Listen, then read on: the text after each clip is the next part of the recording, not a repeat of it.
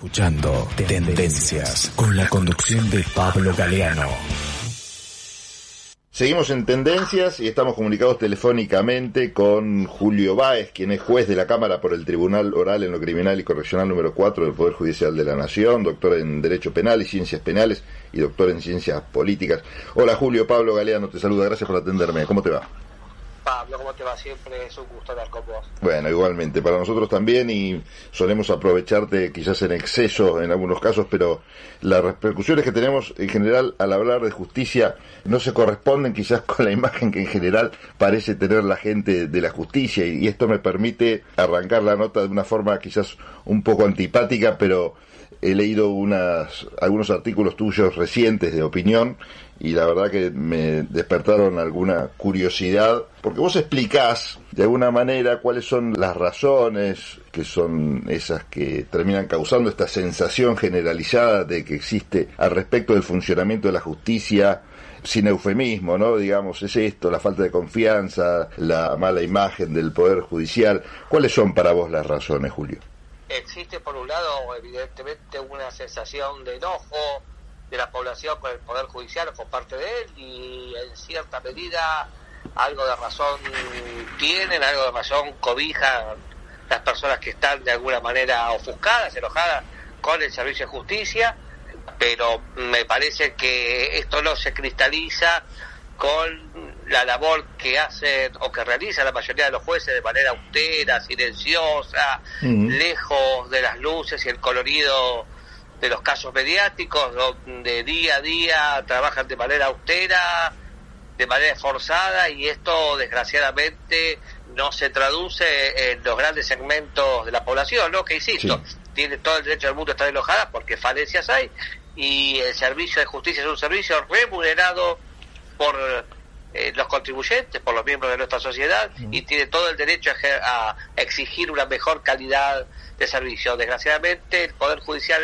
no tiene un canal de comunicación propio, si lo tiene es exiguo y tal vez sería apropiado eh, dar a transmitir la labor que día a día se realiza en los tribunales, que no trascienden al segmento general de la opinión, para que por lo menos traten de formarse una opinión diversa. Mira, vos de periodismo seguramente sabes bastante más que yo, ¿no? Pero hay un axioma muy conocido eh, en el mundo puede haber, no sé, mil, dos mil vuelos por día, ¿no? Por decir una cifra de manera abstracta. Y eso no es noticia. Nos, eh, pasa a ser noticia cuando justamente se cae un avión, ¿no?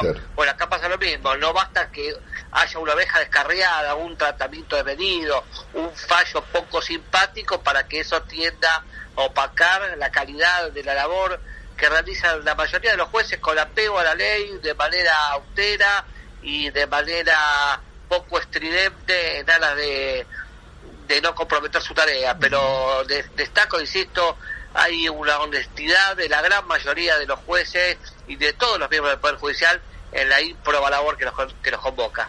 Vos sabés que yo le hice un reportaje, no me acuerdo si fue en realidad en on o en off, o fue un diálogo así personal con un presidente del Consejo de la Magistratura ya hace unos años, que, que no es el actual, y comentaba más o menos esto, ¿no? Cómo la justicia es mucho más de lo que vemos en los medios y es mucho más que los casos federales, los referidos, por ejemplo, a, a corrupción o que implican a miembros del gobierno, ¿no? Está la justicia ordinaria que abarca todos los aspectos de la vida, ¿no? Si me decía eso, ¿no? De que justamente qué bueno sería que se conociera el funcionamiento de la justicia en otros ámbitos. Pero la pregunta recurrente que yo hago es hasta dónde el papel de los de los medios está afectando negativamente la población y el papel también de los de otros funcionarios públicos, ¿no? No voy a hacer menciones porque no te quiero comprometer a vos, pero desde el Poder Ejecutivo Nacional y desde otros poderes hacen mucho eje en el funcionamiento de la justicia. ¿Esto daña institucionalmente a este poder o es necesario este análisis que sea constante para que funcione bien? A ver, eh, es indudable negar, valga la tautología, la influencia que tienen los medios de comunicación sobre una sociedad. ¿no? Hoy vivimos, como dice, como dice Hal, en la infocracia. La vida de sociedad pasa por los medios, pasa por las redes sociales, pasa por toda la actividad de comunicación que hoy en día se ha multiplicado hasta, hasta el infinito. el ataque al Poder Judicial desde el lugar que sea eh, tiene dos aspectos. Uno, la crítica constructiva, la crítica certera, que apunta a un mejoramiento de un servicio para que, para el que, insisto, los, los ciudadanos nos remuneran con, su, con sus impuestos. La crítica en ese aspecto para mejorar, bienvenida sea. La crítica que tiende a diezmar para la actuación de un poder independiente, para que esto no avance en determinadas pesquisas o que no lleguen al, al resultado que un individuo o un grupo de individuos cree apropiado, esa no es eh, no solamente eh, eh, no solamente es legítima, sino que realmente es infundada y no se compadece con un modelo de democracia. Eh, bienvenidas las críticas que se hacen desde afuera del Poder Judicial para el mejoramiento del sistema, las críticas que se hacen para enderezar tal o cual causa o inducir a que los, los magistrados resuelvan de una manera acorde a determinados intereses o a las expectativas de un individuo, de un grupo de individuos, no se compadecen con el mandato que viene de la Constitución Nacional, ¿no? Y en cuanto a la Constitución Nacional, todos tenemos que estar atados a ellas como Ulises, al mástil de la legalidad y a partir de sus señeras previsas intentar vivir en una comunidad debidamente organizada, ¿no? Debidamente organizada significa que se respetan las normas, mm. se respetan los procesos, se respetan las decisiones judiciales, aunque no se compartan, y si no se está de acuerdo con una determinada resolución, existen mecanismos de articulación para pedir sus revisiones, tanto en tribunales nacionales, tanto en tribunales superiores como en tribunales internacionales. Lo que puede dictar un juez en una determinada causa, lejos está de ser un fallo omnívodo, sino por el contrario, la propia ley establece mecanismos de revisión ante instancias superiores, ante la propia Corte Suprema de Justicia, eventualmente ante tribunales internacionales que muchas veces han, eh, han aplicado sanciones a la Argentina por no respetar los marcos convencionales a las que ella se ha adherido. Para acercar un poco de información también a la gente y explicar esto que en definitiva es lo que nos preocupaba al comienzo de la charla, esta falta de conocimiento. Sabemos que uno de los grandes problemas que tiene o ha tenido la justicia argentina en los últimos tiempos ha sido la falta de jueces. Hay muchos nombramientos o etapas en los que el Consejo de la Magistratura nombra más jueces y otras etapas donde se ve que no para cubrir las distintas vacantes y esto hace que, bueno, algunos juzgados colapsen porque tienen que agarrar causas que ya los exceden en números de incapacidad de personal. Eh, ¿Cómo está ese tema hoy? Esta opinión no es mía, sino es del propio presidente de la Corte Suprema de Justicia, quien ha manifestado su preocupación por la cantidad de vacantes pendientes, mm. la cantidad de juzgados vacantes que todavía quedan por cubrir, ¿no? Y esto conspira contra un buen servicio de justicia, porque ante un juzgado vacante tiene que articularse el sistema de la llamada subrogancia, es decir, que un juez vecino venga al órgano acéfalo con el consiguiente retardo propio de la actividad, porque un juez es humano, eh, tiene 24 horas y atender simultáneamente dos órganos tiende a, eh, a la calidad del sistema. No lo digo que no lo haga bien, pero digo que exige un esfuerzo hercúleo y hasta irregular, porque lo normal sería que una vez verificada la ausencia en un tiempo prudente se cubre la vacante con un procedimiento que está expresamente previsto en la Constitución Nacional. Y sobre esto déjame agregar un bocado, Pablo. Creo que lo hemos hablado en alguna oportunidad con vos y quedó claro una nota de Infobae por la cual me han llamado de diversos medios. Los jueces, si bien es un dato objetivo que no tenemos una elección directa, los jueces no se los eligen por comicio, sí tenemos una elección indirecta de la comunidad. Mira, nos tenemos que pasar por el filtro del Consejo de la Magistratura mediante concursos de exámenes y antecedentes, donde están jueces, donde están legisladores, representantes del Ejecutivo y representantes de la Academia. De ahí se elabora una terna vinculante, por la cual de esos tres elige uno el presidente de la República, funcionario al cual hemos elegido todos por nuestro voto, por lo menos la mayoría lo ha elegido con su voto. Y a partir de ahí existe una venia del Senado, una conformidad del Senado para que esta persona o este individuo escogido ingrese en funciones. O sea, fíjate si no es que no tenemos una relación con la comunidad, no de manera directa, no mediante un voto, no mediante una fórmula oficial, pero sí mediante un proceso. Primero porque así lo quiso la Constitución y segundo ves que a partir de el avance de las instancias por el cual se escoge un magistrado interviene de manera indirecto a la comunidad.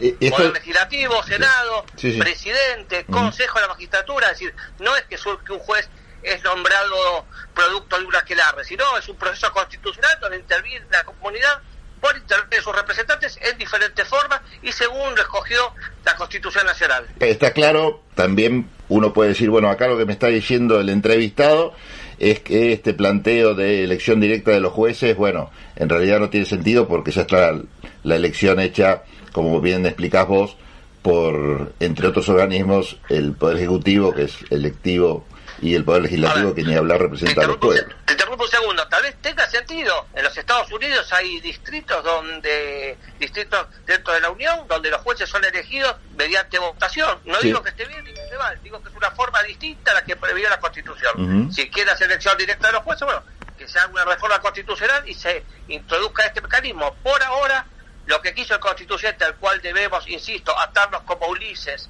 al mástil de la legalidad, es concurso público, elección del presidente por intermedio de una terna, y la terna se conduce al acuerdo del Senado y a partir de ahí se inicia la, el proceso de designación de un juez o la toma de funciones de un juez. Sí, la, la pregunta es, es el ciudadano de a pie, es bueno, más allá de que lo diga la Constitución y, y, le hagamos caso, ¿el sistema es bueno o sería mejor la elección directa? Esta es la pregunta lógica. Eso es, una, es una cuestión de gusto, ¿no? Es cada uno. A algunos les puede gustar más la elección directa, a otros les puede gustar más la elección en la forma indirecta que prevé la Constitución, ¿no? Sobre esto introducir cualquier sistema es mejor que otro, es una cuestión valorativa, y si uno se inclina por uno y por otro, puede generar razonamientos arbitrarios o puede generar razonamientos que tengan consenso en determinados tramos y disensos en otros. y Insisto, es una cuestión de gustos. Perfecto. Eh, por ahora lo que estableció eh, lo que estableció la sociedad por intermedio de sus convencionales constituyentes. La última vez que se reformó la constitución es esta forma de elección de los jueces y debemos respetarla. Si queremos cambiarla porque pensamos que el otro sistema es mejor, bienvenido sea, se hace una reforma constitucional, se declara la necesidad de reforma, se reforman estos puntos y se, y se produce una mutación o un cambio en la forma de elección de un de los integrantes de un poder al cual la Corte Federal dice que establecen o forman parte del mosaico constitucional en la división tripartita del poder. Julio, por último te consulto, y creo que es así, lo que sí está en discusión es la forma en que se hace justicia, o por lo menos que se desarrollan los procesos en cuanto a la oralidad. ¿Esto es una tendencia realmente? ¿Es algo que está y sigue en discusión? ¿Estamos avanzando en este sentido? A ver, el juicio oral desde el año 93 en materia nacional y en todas las provincias argentinas es de práctica común y bienvenida sea el alejamiento a aquel sistema inquisitivo escrito que sea una suerte de pieza arqueológica, ¿no? Eh, bienvenido hoy el juicio oral en cuanto a la posibilidad que tiene la ciudadanía de confrontar y de asistir a las audiencias públicas y ejercer un control externo de la ciudadanía. Hay un proyecto de avances o hay, o hay materia proyectiva que esta oralidad se proyecte hacia los juicios civiles, comerciales y laborales. Bueno, esperemos el resultado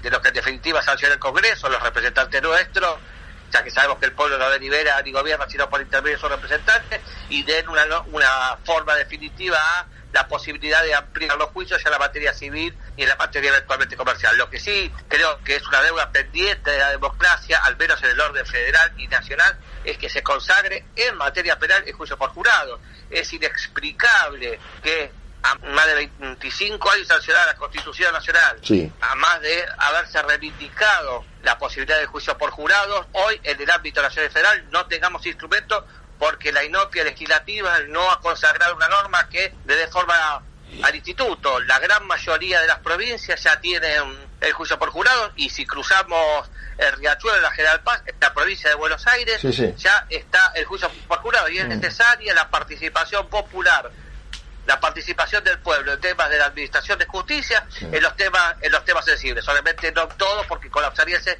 el sistema pero en determinados temas es necesario que haya juicio por jurado con un control externo de los jueces por parte de la soberanía por parte del pueblo como forma de involucrarse en, en los temas que a todos los convoca. Es necesario y la gente está plenamente capacitada para ejercer la función de jurado. Así como puede votar puede tranquilamente ser jurado.